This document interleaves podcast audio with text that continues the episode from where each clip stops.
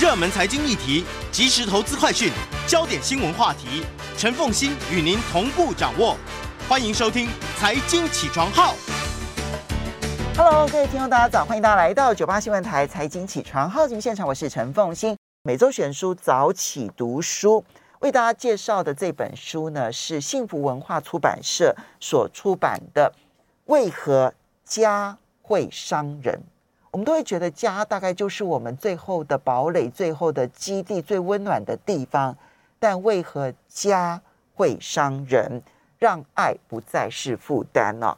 那我们今天特别邀请的是亲子教养作家，然后他也曾经出版了一本呢萨提尔的亲子情绪课。我觉得大家有兴趣的朋友们呢，其实也真的，因为因为李怡婷老师呢是从自身。经验，然后以及刻苦学习之后呢，其实嗯，我自己会觉得啦，就我孩子小的时候，我其实没有学过这一些，嗯，那我呃仔细的评估自己之后呢，我应该有造成一些伤害，有，我大概已经知道哪一些方向的伤害，而且儿子跟女儿还是不一样的。好想听啊，等一下可以问问。对对对，所以呢。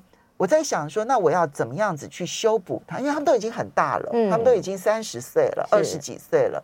那嗯，这个修补的方法我也还在摸索当中。我们的关系不是不好，很好，但我很希望，很希望去修补了之后，让他们的未来跟下一代的关系可以更好。因为你要知道，这种亲子关系。代代之间是有影响的哈。好，所以呢，我们来谈为何家会伤人。在我们现场的就是亲子教养作家李依婷李老师，也非常欢迎 YouTube 的朋友们一起来收看直播。李老师早，早，风行姐早，大家早安。嗯，好，我们就如惯例，我们现在讲说用一句话来形容这本书。好，其实这本书很简单哦，它是一本会让我们每一个人都会对家幻灭的一本书。也就是过去我们可能会觉得家是最温暖的堡垒，它是港湾，它是最后的保障。但是你看完这本书之后，你会发现原来家并不是这样。嗯。但也因为这本书的出版，会让我们每一个人的伤痛开始疗愈。嗯，所以它是既是让每一个人幻灭，对家幻灭的真相的书，也是会让人疗愈的书。因为我们说，如果伤口在呃覆盖底下会溃烂，嗯，那你要把它治愈，你得把它刨干净。嗯，所以它是把所有家庭的黑暗面把它刨干净的一本书。这样我们就会发现，哦，原来过去我们对孩子曾经做过这件事是一个伤害。那刚刚凤欣姐也说，那我的孩子已经大了，我要如何去修补过去？事实上，其实如果你现在跟孩子的关系是很好的，基本上就不存在于修复啊，对，因为他已经是很好的，除非孩子说：“妈妈，有一件事我仍然觉得以前的很受伤。”那像前两天，因为最近今天是全国爸爸妈妈最开心的日子哦，因为今天是所有的孩子上学的日子，这样。那所以我们都很希望孩子过得快快乐乐。但是你知道，在寒假、在年假，整个家族跟家庭的粘着力，其实它也是一种伤害，因为大家都聚在一起，没有距离。所以摩擦力就会很大。那像前两天，我的孩子就跟他的爸爸说：“我小他小的时候，我曾经打过他，因为我以前的教育是高压的教育，所以他说妈妈都打过我，而且他从来没对我说对不起。”嗯，那我就因为我已经学习萨提尔已经好久了，大概有九年、十年了。那在我的认知里面，我有说对不起，嗯，可是他觉得没有，没有被他形成记忆。对，所以这个时候才是修补的时刻。嗯，当孩子说没有，那就算我们觉得有，那但是你要知道，孩子的伤害是存在在那里的。这个时候，所以像昨天我听到这件事，我就说，那孩子你要记得，妈妈在那个时候是做了。打你的事情是错的，这是妈妈承认，因为妈妈真的做错了，不该打你。那妈妈要你知道，妈妈很爱你。嗯，所以如果他有提出来，我们再去做修补就可以了。嗯嗯，好，这个呢是让所有的人可能对家有重新的评价。是。而因为借由重新的评价，既修补了自己，也可能可以修补未来自己的家庭关系跟亲子关系，对，还有亲密关系，嗯，甚至于呢，对于很多可能在家里头曾经受伤过的人，他也可以重新回头修补跟自己的父母关系。是因为呃，其实这本书里面有谈到一个非常重要的概念哦。他说，三岁以前的孩子是家庭温暖给予他非常依附的安全感的一个黄金期。那很多人就会说，那我的孩子已经长大啦，那是不是就来不及了？事实上，他的心理的发展的一个曲线是这样的：三岁以前，如果能够给予完整的依附关系，也就是我们所谓的安全感。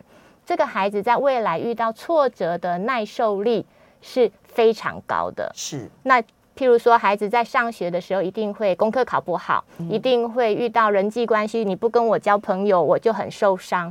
那他的耐受力就会来自于妈妈、爸爸给予稳定的安全感。他会知道，你不跟我做朋友，但是爸爸妈妈还爱我，我没有关系，我反正有一对非常爱我的父母，所以我在外面任何的挫折。我都有足够的能量去克服它。对，所以这个理念就这个概念就是，即便我被别人拒绝了，但他会知道我并不是孤独存在的。所以这个家庭依附是来自于这个信念。可是如果三岁的孩子过了这个年龄，怎么修补？事实上，如果这个时候爸爸妈妈依然可以给出一个安全的依附。去修补，虽然没办法完整修补，可是他会知道，至少我难过、悲伤的时候，爸爸妈妈有说过，他还是很爱我。嗯，那他没有办法取代最早以前三岁的依附，但是他会知道，我慢慢长大，我可以选择信念，相信爸爸妈妈。所以重新认识家庭，随时都来得及。是。那嗯，这本书其实它是嗯大陆的作者武志红所写的。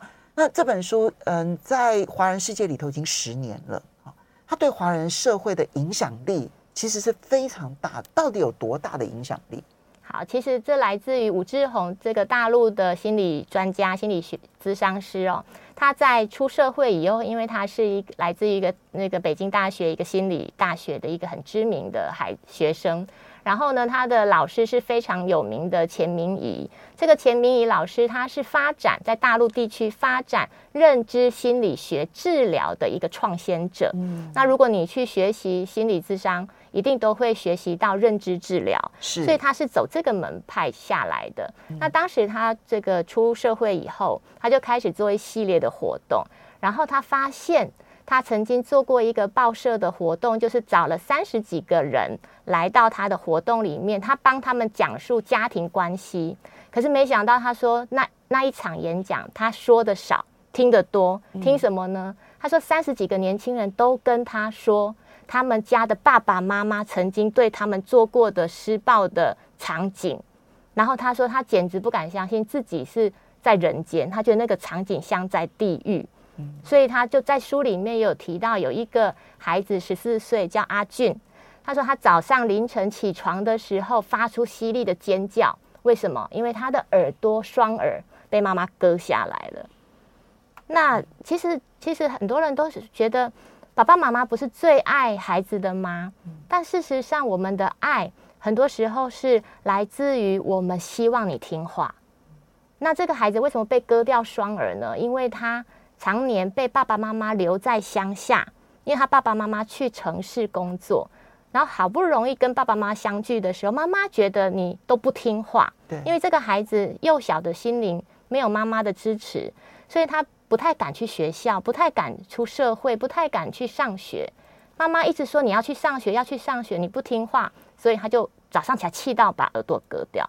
那这个新闻闹得很大，所以有记者媒体就问他说：“阿俊。”那你要不要告你妈妈？因为你的耳朵已经没有了。然后他说：“我不恨我妈妈。”你看哦，这个孩子在双耳被割掉以后，他还告诉妈妈说：“我不恨我妈妈，我不会告她，但是我也希望不要跟他住在一起。”这是华人社会底下的一个心情。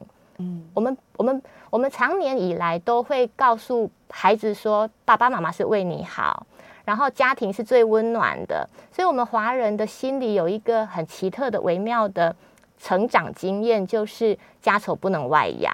然后我们都要很忍耐，要我们要很扛得住，我们要把所有的伤疤全部都包好，不要让别人看见。所以即便孩子受伤了，他也觉得自己是不能控告父母的。而且嗯、呃，就算说家里头受到了伤害，那刚刚讲的那个还是很明显的伤害，因为两颗两个耳朵被割掉。对，实际上的很多的伤害其实是一种隐形的，它可能并不行诸于肢体上面的暴力，它可能是冷漠的，他可能是语言的，是甚至于他可能是阻碍你发展的，比如说溺爱也是一种阻碍发展的一种伤害。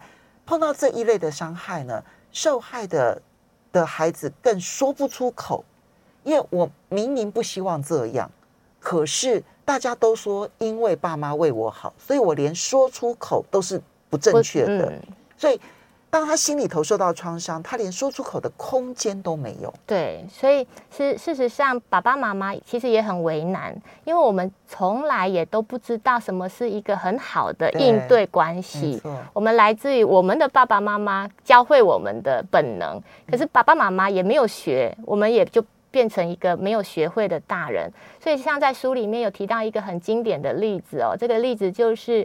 呃，香港的知名影星刘德华事件，也就是他有一个非常疯狂的粉丝。嗯，那这个女粉丝呢，在十四岁的时候，她其实来自于一个爸爸是小学老师，妈妈是传统的家庭主妇，然后他们只生了一个孩子，当时社会的一胎化，对，非常疼她，嗯，所以我们爸爸妈妈就会觉得，我要疼她的概念就是他要什么，我们就为他做什么。所以当时他就做了一个梦，梦见他自己跟刘德华有未来的奇缘，所以他就跟爸爸讲了这段话之后，爸爸说什么呢？你看一个小学老师，照道理我们过去的父母会说你别傻了，或者是你是在做白日梦吗？可是这个爸爸好爱他的女儿，爱到他跟他的女儿说，对，爸爸昨天也梦见一模一样的梦。然后也就是你未来的情人，对，就那就造就了，就是你的溺爱造就了这个孩子有一个信念，那我要去追求他。那这个信念导致于后来整个家庭就破碎，因为结局就是这个女孩想要去看刘德华一面，最后是舆论的压力迫使刘德华去见了他。可是这个女孩说：“我爸爸把房子都卖了，搬家了，到香港了，然后我只见了一面，我跟所有的粉丝有什么不一样？”所以你应该要跟我单独见面，可是刘德华不愿意啊，因为人家的状态怎么可能跟你单独见面？而且他更不愿意的是你用这种方式来跟我见面，威胁我，对不对？对，这不是爱了嘛？所以，可是后来他爸爸做了一件非常非常疼爱极端的事，那个事情就是写了一封长书，然后告诉刘德华，你一定要跟我小孩见面，如果没有见面，就是你害了我的小孩，而我要为此。对你产生威胁，所以他爸爸写了遗书之后就去跳海自杀了。嗯，那这个爱是爱吗？嗯，感觉起来好像是很疼爱他孩子，可是造成一连串的他的孩子永远都在依赖，这就是无形的伤害了。我们等下会细谈哦，就是溺爱所带来的伤害常常是无形的，可是他的伤害可能更深远。所以，呃，武志红其实察觉到了家庭，呃。形形种种，当然暴力的家庭所形成的伤害，这个是我们很直接可以看得到的。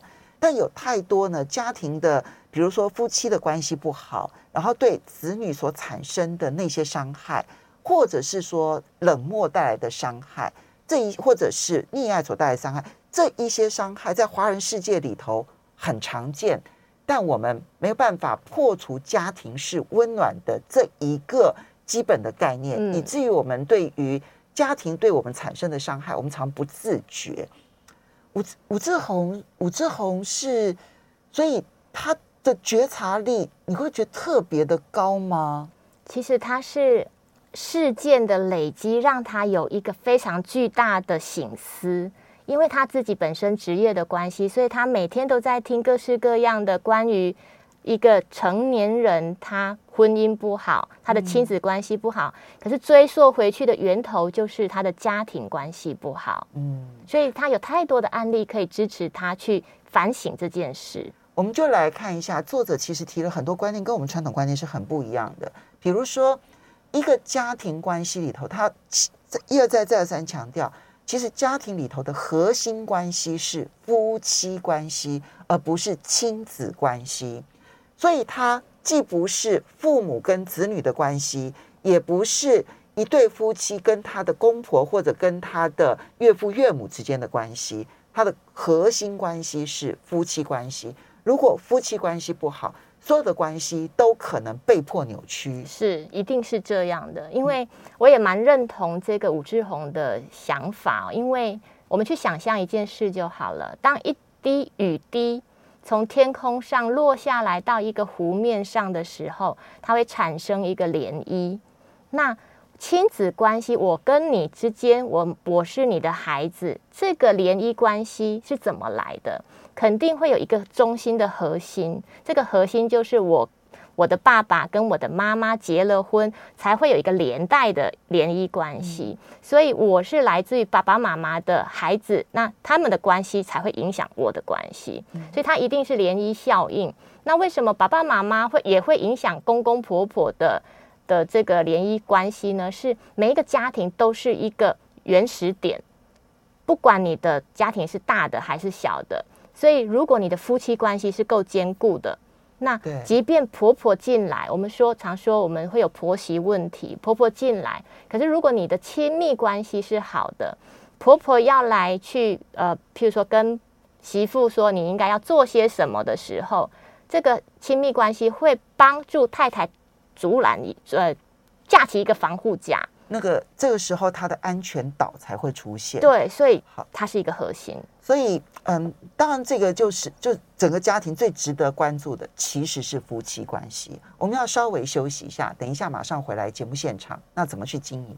欢迎大家回到九八新闻台财经起床号节目现场，我是陈凤欣。在我们现场的呢是亲子教养作家李怡婷李老师。今天呢为大家呢介绍的这本书是幸福文化出版社所出版的《为何家》会伤人，很棒的一本书哦。好，那我们刚刚提到说，这个一个家庭的核心关系是夫妻关系，而且夫妻关系呢，它会，而且这夫妻关系的根源可能源自于两个人各自的亲子关系，然后呢，也会影响到下一代的关系。好，那问题来了，那这这是不是去判了很多家庭死刑了？就是呃，很多家庭夫妻关系就是不好啊。然后很多家庭，甚至于离婚的单亲的家庭都很多，这时候该怎么办？好，因为刚好我自己也是来自于单亲家庭的孩子哦。那如果这个你已经离婚了，或者是你是曾经是单亲家庭的孩子，其实也没有这么严重。因为我刚刚看到有有些朋友说，一定要举这么极端的例子吗？那确实。这本书里面大部分的例子都很极端，那是因为为了让我们印象深刻。里面也当然会有很多小例子，那我就举我自己自己亲身经验好了。我来自单亲家庭，可是我从来不觉得我自己是没有爱的。嗯，因为我的父亲一个人养四个孩子，那我上面有三个哥哥，嗯，然后到了我是老老幺，我是女生，那一个男人要养四个男生跟一个女孩，他肯定会有一个。疲累感，所以我的父亲传统底下，他就是打骂教育的。可是当我长大了以后，我自己成为一个妈妈以后，我就会认认知到，原来我的父亲非常非常爱我们。只是在成年的过程里面，我常常会跟我父亲说：“你都不公平，你你都对哥哥比较好，哥哥要汽车你就给他买汽车，然后哥哥要出国游学你就给哥哥出国游学。”那前两天我们过年的时候，我的孩子刚好提到这个问题哦。他问我说：“妈妈，因为我们是外省家庭，那我父亲他们都叫他老爷，我父亲已经走了，但他就说：‘妈妈，老爷比较爱你，还是比较爱你哥哥？’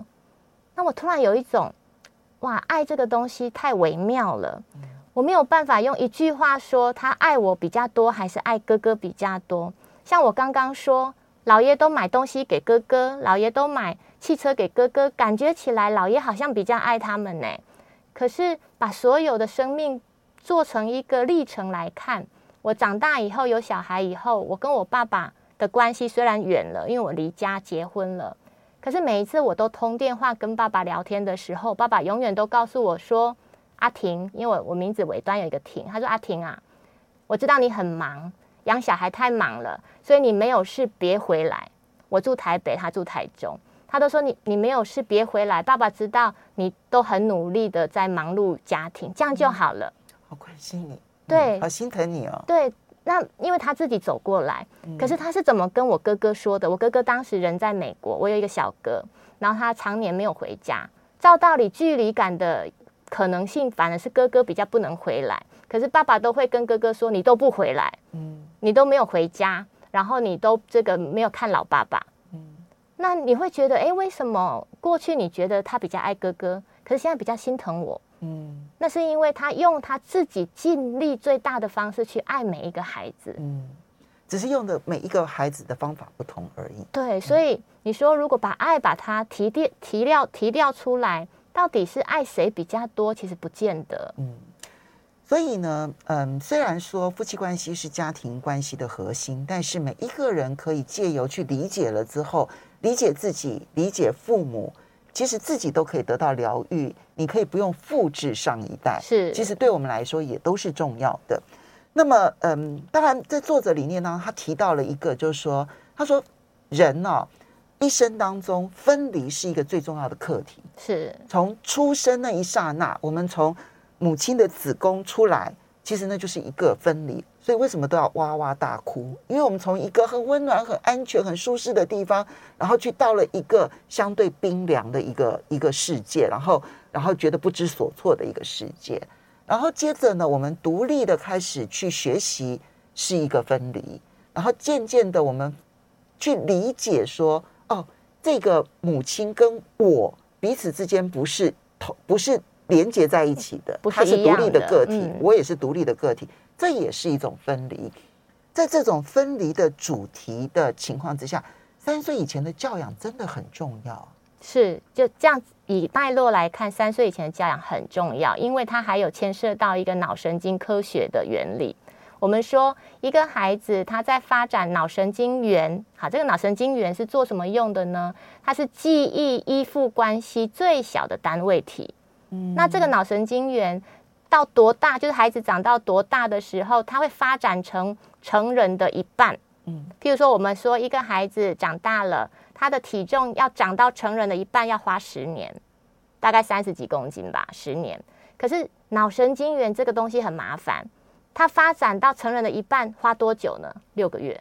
六个月就到成人的一半了。他就到，他就等他细细密密麻麻的在你的脑神经里面盘绕。那这个东西它记记载了什么？记载了在你妈妈在怀孕的时候，嗯，孩子透过声音，透过妈妈的抚慰他的肚子，透过这个情绪的严密，然后它会传递到孩子的脑神经元，帮孩子记录这些记忆。这个叫做内隐记忆。内隐记忆要做什么用？作用意识。对对，就是它作用在于，当我遇到困境的时候。它会有一个很好的和谐的完整的脉体系接接受这些困境。那如果这些内隐记忆是比较暴躁的、比较烦乱的、比较混乱的，那他的情绪反应就会很大。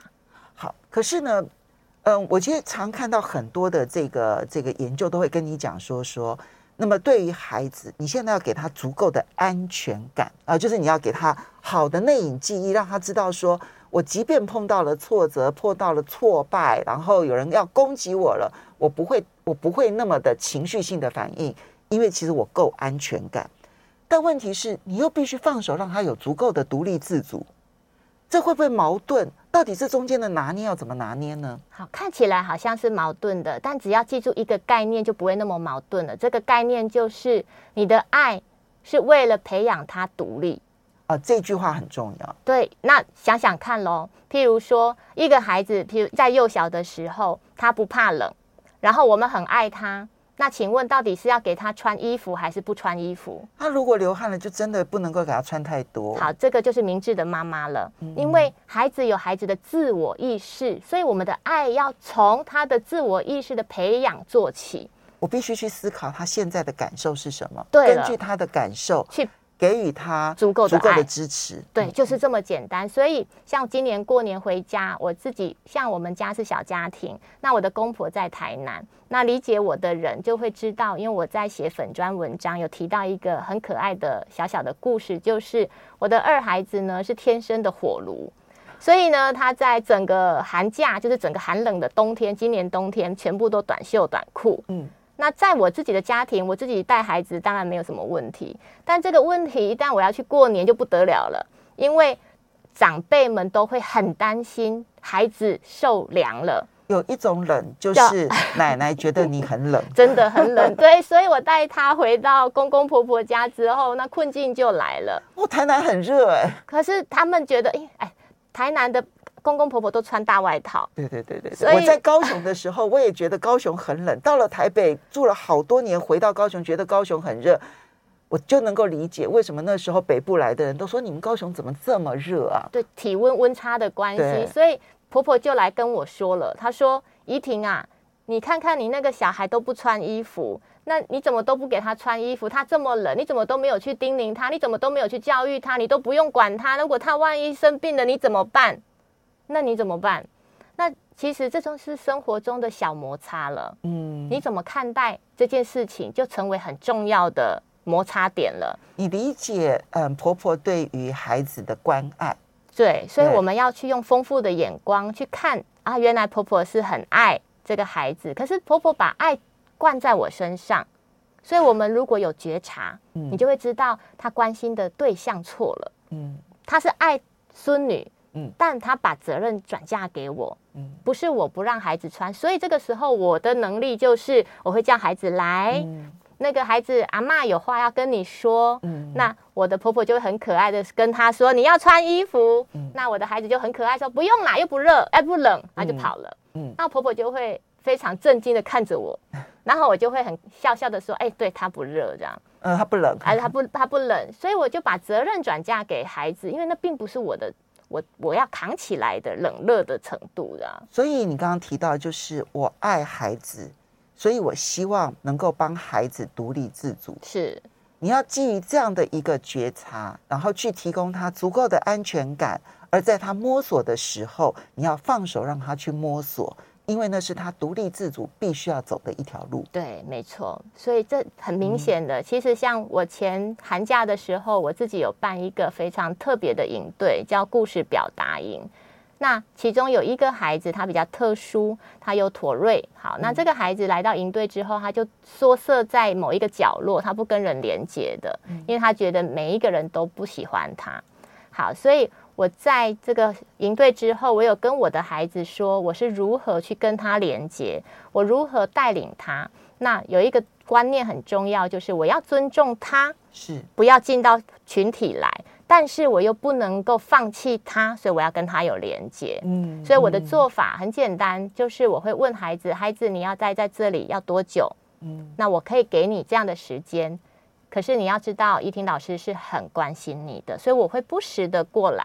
但我不会催促你，我只是要你知道我很关心你。我不强迫你进入，但是我让你知道，就算你不在这里，我还在关心你。对，这个陪伴是很重要的。那我的二女儿她是一个敏感的孩子，她就跟我说：“妈妈，我也希望是这样，有人这样对我。”因为她说有些大人就是明明说好没关系，你在这里，可是时不时的就说你怎么还不回来？你怎么？不加入我们，你还要多久？他就觉得很烦躁。嗯、你看孩子的内在，如果我们不去询问，我们根本不知道。没错。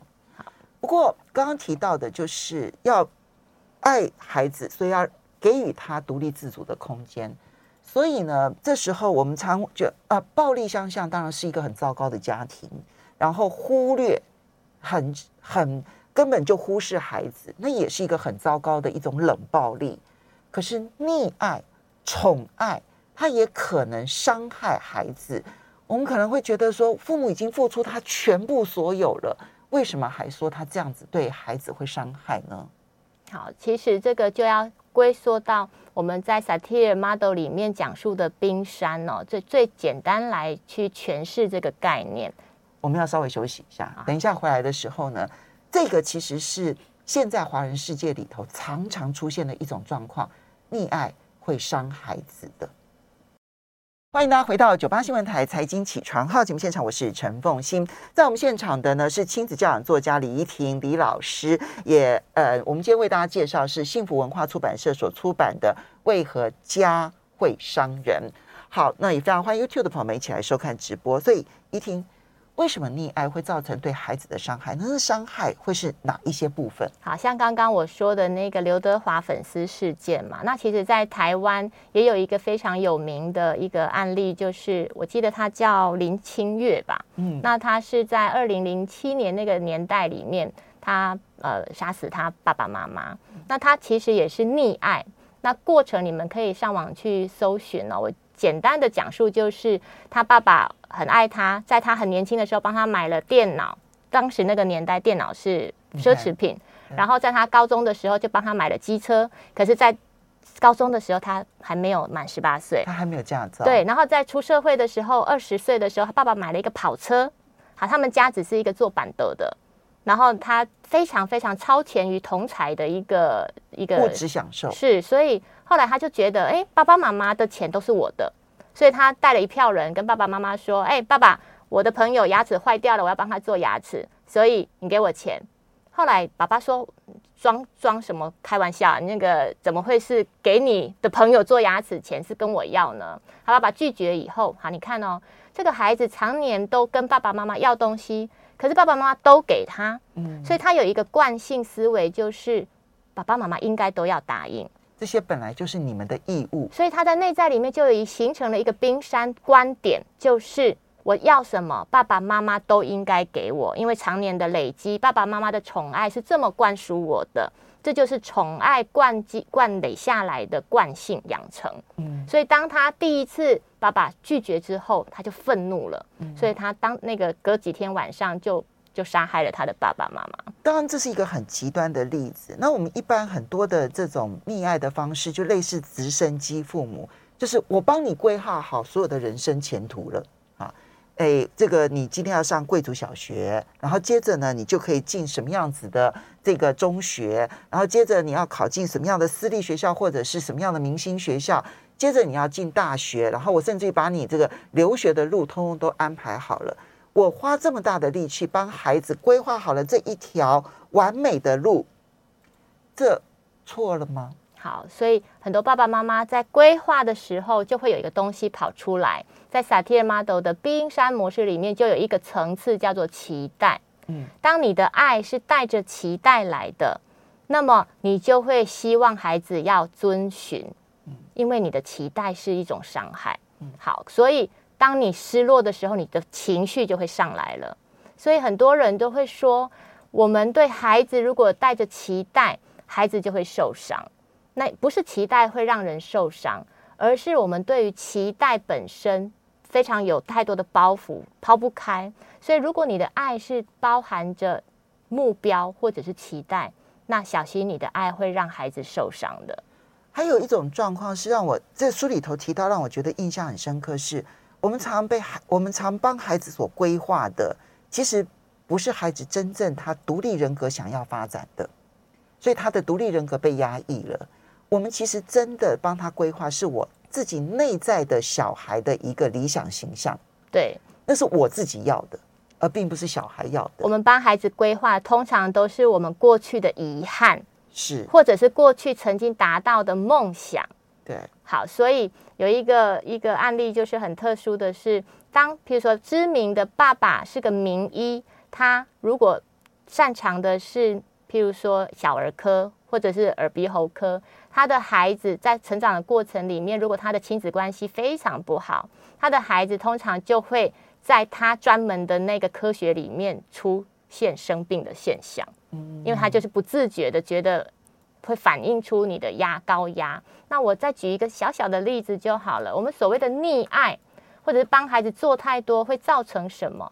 一个小例子就是，当一个孩子从爬到走，好，他需要经过一连串的跌倒。那这个跌倒对孩子而言是一个成长的健康的过程。可是如果在这个过程里面，我们都是这样对待孩子的话，我们可以想一下，孩子会变成什么？譬如孩子要爬到。那个对面去拿一个手机，可是爸爸妈妈觉得，哎呀，你爬这样会跌倒，太危险了，走路太危险了，我帮你拿。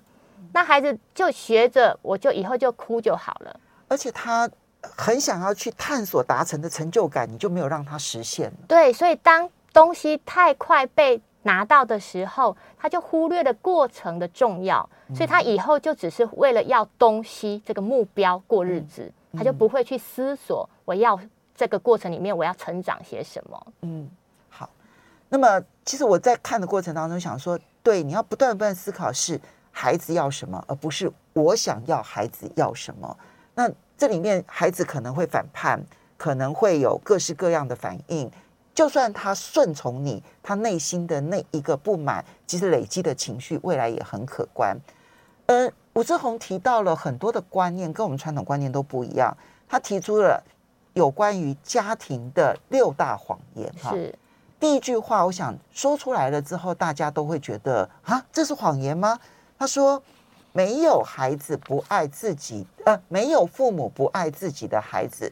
他说：“这是一句谎言。”我想这句话在华人世界里头应该是震撼很大吧？是，所以他吴志红是一个笔很尖的一个作作家、心理咨商师哦。他总是把笔放的就是很锐利，这样、哦、切的很。对对对，所以一有些人会觉得太太 over 了吧？但他就是把能够把它聚焦。那为什么这句话是谎言呢？我刚刚有说了，他的理念信念是：当你的爱是包含着期待跟。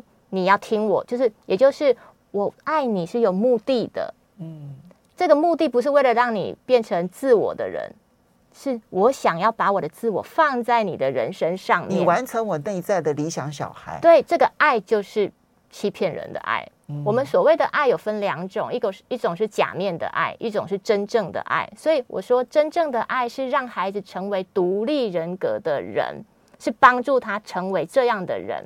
好，所以在过程养育的过程里面，我们就要倾听他到底要什么。嗯，可是如果这个爱是你要听我的，那就是有一个目标了。嗯，这就是假面的爱。嗯，那假面的爱就不是孩子能够学习到自我意识的东西了。嗯，这个这句话其实要去细细的体会，就算你为孩子付出了所有，都不见得那个是真正的爱，因为那里面可能都是你为了要孩子帮你完成自我。而做的有目的性的爱，这一点其实我们要去觉察它是很困难的。不过我觉得这个是需要学习的。好，所以呢，就连我我我们这边很快的来跳一下，就是就连我们常用婆媳关系这四个字来形容可能上一代跟这一代的纷争呢、他都说光是用婆媳关系这四个字都是天大的谎言。好，他的谎言的原因是来自于，其实他跳了一个人重要的人，婆媳关系中间难道没有一个重要关系人吗？重要，我跟你成为婆媳，我跟你不是无缘故成为婆媳，而是因为我结了婚，有一个重要的先生，因此我跟你才会有一个联谊关系。所以重要关系人就是先生到哪去了？我跟你吵架的时候，先生在哪里？是，所以他他的理念信念就是。其实，如果先生能够跳进来帮助我们两个之间，就是婆媳关系之间，能够给予一个屏障，给予一个距离，我跟你基本上其实只是一个连带关系。嗯，那很多婆婆会凌驾儿子来管理媳妇儿，那已经越界了。嗯，那所以重点就是儿子缺席了他重要的位置，所以他说，为什么婆媳关系是一个谎言的意思是，其实儿子在哪里？所以它是一个有核心焦点的三角关系，而这个核心焦点其实反而是婆媳关系里头没有说到的那一个老公，对，或者是说可能如果说今天是住在岳家，同样的道理，今天并不是岳父跟先生的关系，跟女婿的关系，其实是这里面的女儿的关系是核心焦点，很重要，因为他才能够连接爸爸跟自己先生的关系嘛。嗯，所以一定是要透过这个关系来沟通枢纽。嗯，最后呢，其实他说嫉妒，很多人嫉妒都说啊，这是爱的表征。他告诉你说错了，一个人如果很善于嫉妒的话，他可能在他童年的时候，其实他是有心理缺憾的，而他必须要先觉察这件事情。那对于被嫉妒的一方，你也不要以为嫉妒是爱。这一句话也是让很多的人可能可能一时之间。觉得啊，这跟我们想法都不一样。好，我觉得这句话很有意思哦，因为其事实上我在学习 Sartre Model 多年了，我习习惯用丰富的眼光去看待每件事情，所以对我而言，嫉妒确实是爱的另外一面。嗯，那只是他用的方法是伤害人的。所以武志红其实要讲的是，你的嫉妒其实是会让人受伤，嗯，而不是他说的是，就是他讲的比较犀利一点，嗯，对。所以我说，如果我们把嫉妒反面来看，丰富的眼光就是他其实是运用的方法错了。如果改变一下，在不伤害人的模式底下，能够表达，其实你这样做我很难过，吃醋就好了，千万不要嫉妒，小小的。好，所以丰富的眼光，我刚刚听到依婷讲的这一句重点，提供给大家参考，非常谢谢。